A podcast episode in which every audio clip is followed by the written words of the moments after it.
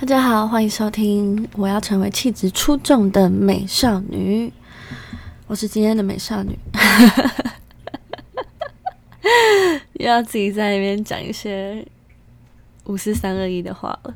对，因为疫情呢依然还没有结束。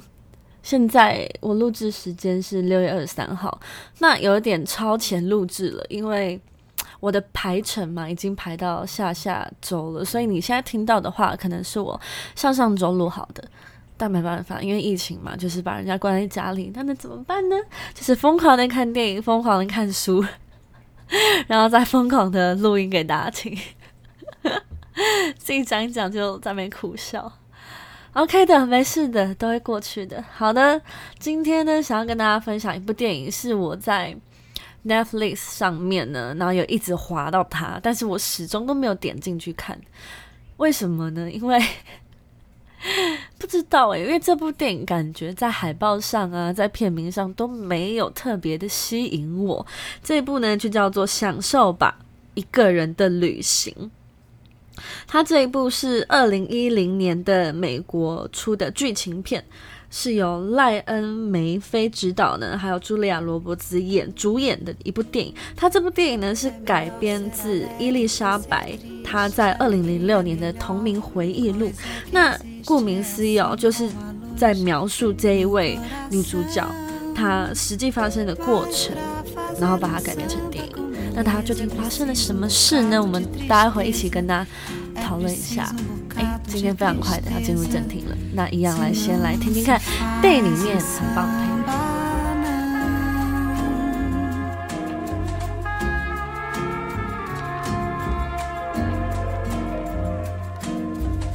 Fazer samba não é contar piada, quem faz samba assim não é de nada. O bom samba é uma forma de oração.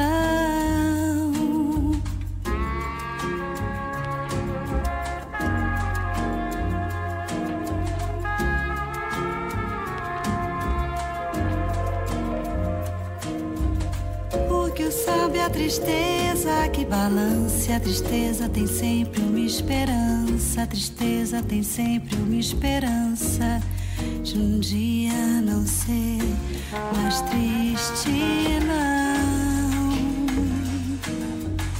Põe um pouco de amor numa cadência vai ver que ninguém no mundo vence a beleza que tem um samba, não.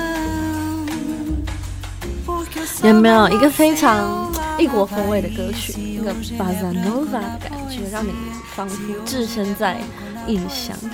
那其实这个期间呢，推荐这部电影，我觉得也是蛮适合的，因为大家都没办法出国嘛，就是经由电影然后的角度带你看看这个世界。好，那首先一开始，这个女主角她就面临到她觉得她在婚姻上。好像麻木了，跟对这个婚姻不不再有所期盼。那一开始就是演到她决定跟她老公提出离婚。嗯，他们好像相识到结婚，好像中间有八年的时间了吧？其实会一开始就蛮大的冲击的，因为其实离婚对我们华人来说都是一个很蛮大的一个事件。那最一开始呢，就是借由女主角的抗议，然后去诉说他们。嗯，生活上的一个大变化。诶，我忘了讲，前面它其实是一种倒叙法。对，那这个前面有演到他去巴厘岛找了一位师傅，找了一位赖老师，然后跟他预告说你接下来呢生活会过得怎么样怎么样，然后再演到呢他即将离婚这件事情。好，那直接讲离婚这件事情好了，因为就是让我非常比较有感触的地方。嗯。大家可能在想啊，离婚的时候可能会是 一个受不了的大问题，例如说对方外遇了，或是你自己，嗯，两人之间没有爱了，或是怎么样。但是那个女主角呢，她在抗议她的婚姻的时候，她跟那个她的老公，她抗议的内容是说，她说我再也受不了去逛。哎，但是我可能描述的会有点出入哦，因为毕竟这也有有点时间，我没有马上录制。他就说，啊，我受不了再去逛大卖场了，然后我受不了这些事情。我只记得这一段，那这一段我觉得蛮蛮有感触的，是因为然后那男生当然听了，他非常错愕，因为他觉得我们就是这样相处的，我们就是这样平平稳稳的相处下去，有什么问题吗？然后，所以女生当女生说，我受不了每个周末就是固定跟你逛大卖场，我受不了固定跟你怎么样怎么样。其实，那那个第一时间我听到，其实超级有切身之痛的感觉，因为那种感觉就很像是你跟一个人相处了，然后你其实。你跟你的另一半好了，你可能相处久了就没有刚开始的那种，嗯，初恋啊，或是那种新鲜感跟甜蜜期。那甜蜜期过了，你当然就会有固定一些习惯嘛，可能固定就是周末一起煮个饭，逛个大卖场，然后然后一起在家各做各的事。那其实这时候女主角其实她是受不了的，她觉得从她的抗议上面来说，她觉得麻木了。生活单一到让他对所有事情都麻木了，包包括就是对他的爱，对周遭身边事物的关怀、关心，甚至是就是更严重的是提不起兴趣了。所以这是一个这种抗议，虽然你听了好像就是小小事、小菜一碟，男主角听了也觉得嗯，感觉可以解决的呢。那你可是对女主角来说是非常重大的事情，所以你看。世事难预料吧？有时候你感情中没有出现第三者，没有出现重大事件，但是却会因为太小了，生活太趋于平静了，反而是一个大大的危机。然后女生就是女主角，就是很坚定的说：“那因为这样子，她真的麻木了，她要离婚。”好，那离婚嘛，哇！这边插播一则哦，女主角说要离婚的时候，那男主角在那个。他们在谈判，彼此旁边有律师的时候，那男生说：“我我代表我的客户，那个男主角啊，被离婚的那个丈夫，他说我代表我的客户，因为他没有请律师，他说不想离婚，不愿意离婚。这样当下我是觉得蛮浪漫的。然后题外话了，因为我就是喜欢这种，懂吗？轰轰烈烈的感觉。好，然后后来呢，女主角她很坚定的说要离婚之后，她嗯。她好像想要过着另外一个比较，他也没有想过着不一样的生活，他就依然是在家里做他自己的事情。他去学了意大利文，然后学了新的语言，然后去在家里做自己的事情。那接着呢，他朋友就是想带他出去走走看看。然后后来呢，他经由朋友的一出戏。然后看到了当初呃里面当中的演员，他就跟演员谈恋爱，是一个年轻小伙子，对他来说，那后那他们当然一开始谈恋爱很很契合，彼此很很有火花，当然嘛一开始，而且那个男生是有一点怎么讲艺术家性格，就是有点有在修怎么讲冥想修身养性。然后就是你懂得这种浪漫性格，就是完全是我的菜。然后后来女主角就跟他谈了一段感情之后呢，后来也发生变化了。女主角也觉得好像这样下去不是办法。他可能我我猜啦，因为我自己常常有这种感觉，有时候生活久了，你会发现为什么你一定要有着一个人。在你的身边，例如说女主角找了这个新的男朋友，在她的身边，她就有一点，好像这样下去会重蹈覆辙，就会跟她的前夫一样，一样就是过日子，过日子，然后到后面这样。其实当他爱是还有，爱是跟感情一定还有，但就是会有那种麻木感。因为女主角可能，其实其实她跟她前夫的感情啊，女主角有带带着很大的责任，你知道吗？就是她让这个生活非常单一，她是一个被动者，就是可能她老公的方式，老公就是喜欢这样，可是她就是配合着她老公，然后过着这么单一的生活。其实她有责任，她没有及时的意识到这件事情会摧残她自己心灵的的，那叫心灵的。活度、活化程度，所以他自己并没有发现，并没有察觉，直到他过了很像，可能他觉得很像行尸走肉的日子过后，他才开始惊觉。所以其实当下替她丈夫觉得蛮可怜的，就是一点讯号都没有，你知道吗？就这么突然的吧离婚。那后来呢，这个女主角就跟这个新的男朋友说，她决定要去一个人旅行，就是这部电影的正题啊。她决定要一个人去旅行，那她就跟那个男朋友道别。她决定呢，她安排了下列三个地方啊。第一个，她决定去意大利。因为呢，他想学意大利文，他喜欢意大利面、意大利的文化，所以呢，他第一站决定先去那里。那第二站呢，他想去印度，因为印度呢是她新的男朋友呢，她她有一个老师，她觉得让她心灵有获得成长的一个老师。那这个女主角决定去一探究竟。那第三个地方呢，她安排是巴厘岛，因为她在故事开始前嘛，她就有去巴厘岛。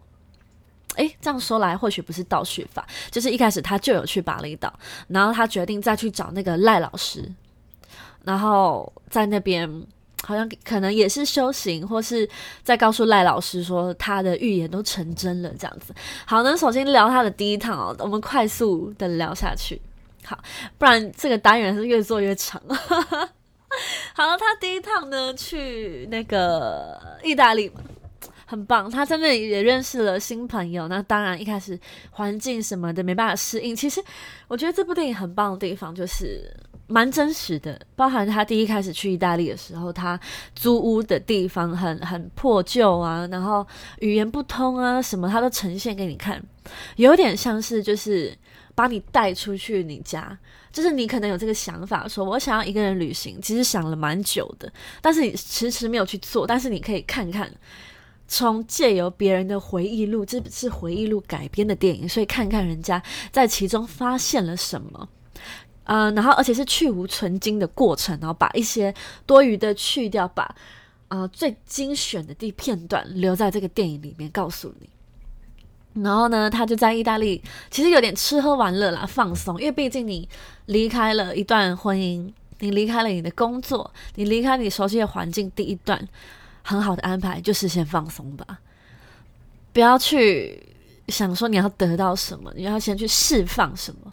因为，嗯，当你一个人累积了所有的压力很满、很高亢的时候，你是你应该第一个步骤是把自己的内心跟里面的一些负面、一些垃圾全部都慢慢的发泄掉、丢掉，你才能装新的东西。所以，他第一站就是去了意大利做了这件事情，然后后来呢？嗯，然后跟他们 道别之后，到了第二站是印度。其实他在印度的地方呢，改变了很多，因为他在那里认识一个男生，那个男生一开始是处处刁难他，但那个男生也有他自己的伤心的过往，而导致他也会出现在这个地方，想要寻求些什么。那这个很棒，其实现实中就是这样子。有时候你自己啊，想自己的事情，想想想想不透，就是无解。那怎么办？没办法印象啊！你可以去做的就是从别人身上得到些什么，虽然不一定，但是女主角就从了从这个男生那个老先生的一些过往悲惨的悲惨的故事，然后去得到了心灵的一些些改变。对，就是很奇妙。有时候你受伤了，你。自己想一整天也想不明白，你看了一部电影也想不明白，你看了谁谁谁怎么办？你后来去听一下人家很惨的故事啊，虽然这样会不会有点幸灾乐祸的嗯成分，但是不管，你 就是得到了一些些疗愈。当对，所以其实我觉得女主角这个三个地方的安排非常有意思啊。第一段安排就是说了放松跟发泄。第二个就是净空跟疗愈，疗愈自己。他把以前可能找出一些原因了。我觉得很多伤心跟很多难过，你要从最根本去找。这个我最近有切身之痛，但是碍于这个单元是分享这部电影，我就不多讲我自己私人的事情。如果你们有兴趣的话，可以私信我。如果我觉得嗯，原来你们想听，我可以再录到之后的某一集、某一集之类的。好，然后呢，他到。嗯，第二个阶段印度的时候呢，他就是学了修身养性，比较静心。然后后来呢，他到了第三个阶段，就是他回到巴厘岛这边呢，其实他有一点已经哦，我刚刚讲的顺序可能错了。第二个阶段是他有一点想要修行，但第三个阶段是真正疗愈伤口的时候。因为第三个阶段是整个电影的高潮，他在那里遇到了一个，呃，本片来说的话就是真命天子，最嗯可能是最有缘分的那一个人。可是他因为伤口还在，他始终就是抗拒这一段感情。他也觉得不知道是没有准备好爱一个人，还是他讨厌爱一个人的他自己。你们懂我意思吗？有时候你不是讨厌爱情，有时候你不是讨厌这一段关系，你是讨厌这一段关系爱别人的那个你，会让你觉得失去自我。其实那有点恐怖，真的。大家仔细想一想，有些例如说，嗯，非常黏的另一半或是恐怖情人，其实他们是非常失去自我的。我相信他们也很厌恶那样子的自己。哦，这是真的很可以深聊的一件事情。好，那女主角就在这边治疗她的伤口，然后抗拒到接受的过程，很推荐这这三个阶段。但当然结尾哦，它就是对吗？可以爆雷了。结尾就是嗯，跟着感情一起步入下一个呃生活方式了，这样子。对啊，但其实看到后面，我自己有自己的想法，我是觉得啊，可惜了。如果是编剧啦，就是纯粹编剧啊虚构的故事的话，我会希望，哎呀，手机，我会希望呢，他就是可以先一个人这样，让让啊借由看他的电影，会让我们觉得一个人也是非常 OK 的，但他最后还是找到了伴侣，所以 看到后面还是嗯，好像还是有个伴侣是重要的。好的，谢谢大家听我这一段分享。下礼拜也聊聊电影吧，好好在家看电影，很舒服的。拜拜。